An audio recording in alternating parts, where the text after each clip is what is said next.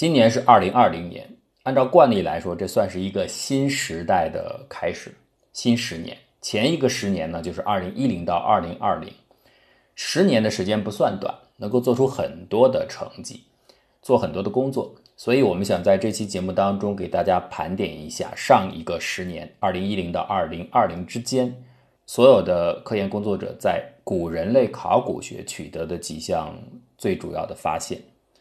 古人类学考古一般研究哪些范围啊？有三个大的方向。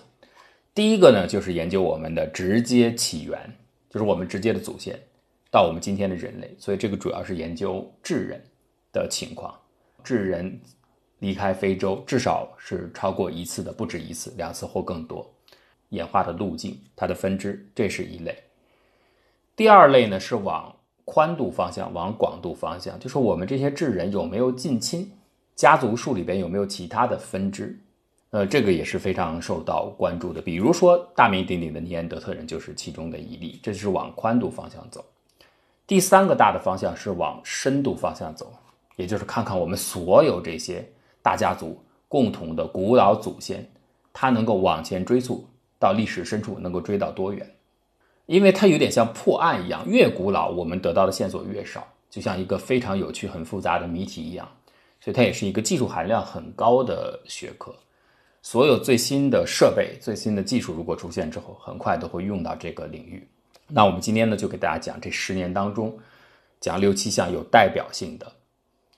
第一项成就呢，就是二零一零年做出的发现，它的结果呢，就是鉴定出了我前面所讲的智人的其他的亲是亲戚啊，有的已经灭绝了。这个就是丹尼索瓦人的发现。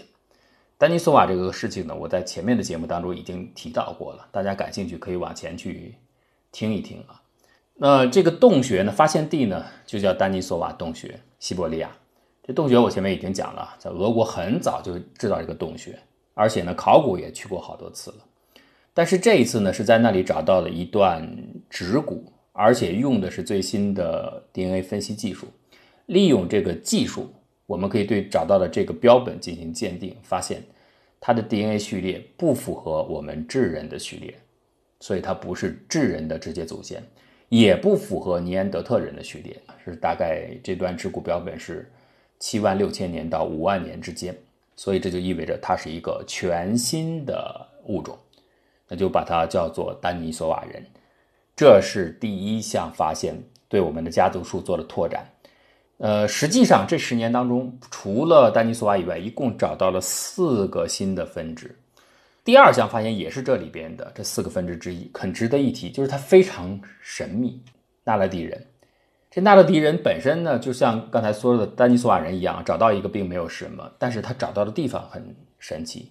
二零一五年在南非 The Rising Star Cave，这是一个洞穴系统，很深、很大、很广。那找到标本的这个地方，大概十五个标本啊，是在很幽深、很远的一个洞穴当中出现的。这就带来一个问题，就这些标本当时肯定是活体了，它怎么跑到这么深远、这么幽暗的地方？为什么？一种可能是可能被猎杀了，作为猎物啊，然后捕食者把它们带到这里；还有一种可能是死后呢被水冲进来。那无论是哪种可能，这里边也会应该堆积很多的生物，就是有会有很多的遗骸。如果是捕猎者的话，那就更是如此了。捕猎者肯定在这里经常性的进行捕猎或者是进食的行为。但是这个幽暗的发现标本的地方，实际上。除了刚才我说的人类的标本之外，只有一个猫头鹰的骨头，所以显得非常的神秘，非常的不可思议。这就为什么纳勒迪人会单独的拿出来被说一下，而且它的历史比前面说的丹尼索瓦更老一些啊，是距今三十三万年到二十三万年之间。那也表现出古代人类和现代人类的一些共同混合的特征。上面这两个发现都属于我刚才讲的往家族树的宽度方向去。追索的，还有一个大类的方向是往深度、往深处去追索的。那么接下来我们聊的这两个发现就是关于这一点。第三项是在二零一九年宣布的，找到了非常古老的古猿的颅骨，距今多多少呢？距今大概三百八十万年。大家可能听到这个事儿就觉得，反正这古人类研究的动不动都是几十万、上百万年，然后觉得也没什么。但是其实这么古老的化石是非常非常难得的，极其的珍贵。就为什么 Lucy 啊，就是我们人类的老祖母那么的珍贵，就它居然能够找到相当的百分之四十完整度的一副骨骼，很难保存这么久啊，而且完整度比较高。原先呢都是在埃塞俄比亚、肯尼亚这个地方发现，那么这个新找到的。颅骨呢更加的古老，三百八十万年，比 Lucy 的三百三十万年还要向前，更古老。找到的是一个颅骨啊，那么发现的地方是也是在埃塞俄比亚的 o r a n s o n Mili 这个地方找到的。它的意义在哪里？这个意义其实还是非常大的，它直接呃某种意义上纠正了人类原先的一个设定。Lucy 呢属于阿法古猿，阿法南猿，在前面呢还有湖畔南猿。我们一直都猜想湖畔南猿可能是阿法南猿的直接祖先，但是呢，当找到了这个新的二零一九的颅骨化石之后，证明不是，因为它们的时间有重叠，这样的话就直接挑战了前面的假设，所以这两个湖畔南猿和阿法南猿的关系就变得又复杂起来了。当然，可能还需要未来更多的证据来证实。接下来的一项发现呢，跟这个类似，但是这个就不是直接关于我们身体的标本了，这是关于我们的器具石器。石器在此前认为最早能够推，就是我们人类的祖先啊，可以运用工具加工工具，最早的实现大概距今能够向前推到二百六十万年前。但现在呢，到二零一五年，在肯尼亚的 l u m k w i 找到了一个更古老的，明显是被加工过，但是不是很精致啊，不是很精细，呃，很粗糙的，也比较大，比较简单的，可是确实是被加工过的一个工具。这块石材呢，鉴定可以追溯到距今三百三十万年前。那这意味着什么？就是原先人类所估计的人类祖先最早有可能加工使用石器的时间被大大的向前延伸了。第五项比较重大的发现。是我刚才所说的三类研究当中关于我们直接祖先智人的情况。智人同样，我们最关心的问题就是最早智人断代可以断在什么地方？在大概三年前的时候，在摩洛哥的一个山洞里，其实是很古老，它以前就被一群挖矿的矿工发现过这个洞穴啊，一九六一年就发现过，在那里找到过头骨。那现在呢，又在那里重新收集到了更多的沉积物和更多的化石。用来进行断代，那么利用最新的 CT 扫描技术，就证实这些新找到的遗骸物种断出来的年代，实际比我们之前所推论的智人祖先往前的估计大概是二十万年前。结果呢，新的断代的结果出来呢是三十万年前，所以等于把智人的历史又向前延伸了大概十万年。第六项比较大的成就呢，可能有初步的证据来证实。人类的祖先有所谓的交易行为，或者如果不是交易的话，那就代表着他们其实有一定的社会互动，或者叫做有社交网络的存在。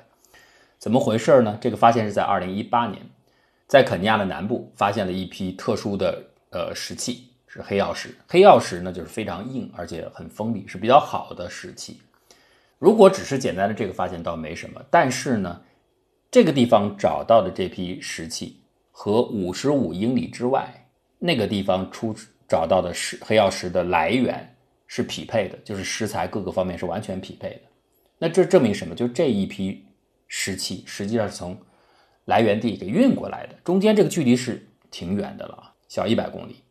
这批石器的断代是三十万年，所以在三十万年前那个状态下，相隔八九十公里、小一百公里的状态，居然能够有。已经制好的石器、石质工具，在另一个地方现身，这个说明种群啊群居生活当中可能有某种交易或者是馈赠或者运输的行为，也就是说，不同的群体之间有一定的连接，这个大大把人类社会的组建向前推进了。那最后第七项发现又是关于人类直接祖先的演化历史的故事，这是在二零一八年在中国的商城遗址找到的一批新的石材。原先人们认为，直立人传播到整个非洲，到从非洲传播到整个东亚地区，应该发生在一百七十万年前。但是现在找到了新的很坚实的证据，就是这批石材啊，在黄土高原上断出来的年龄呢是二百一十万年。所以呢，就意味着二百一十万年的时候，已经有人在这里使用这些工具了。所以肯定走出非洲的时间不止一百七十万年啊，至少往前提了四十万年。这又是一个很重要的发现。同样呢，也是在二零一八年，还有一个是在以色列地区找到的一个上颚人类的上颚骨。那这个上颚骨的断代年龄呢，是距今十七万到十八万年之间。这个发现和在中国以及在希腊找到的新的标本连在一起，它可以证明什么呢？我们普遍认为的智人在距今七万年前左右是进行了全球性的移民、大范围普遍性的移民进入到欧亚大陆。可是这些找到的零星证据证明，在这次大规模的迁徙之前，可能有很多的短期迁徙行为已经发生了，而且比七万年前要早很多，有可能到十七、十八万年甚至更早。那这个以上给大家讲述的这几个发现，就是这十年间啊，我们对于我们人类祖先故事认知的一些新的进展。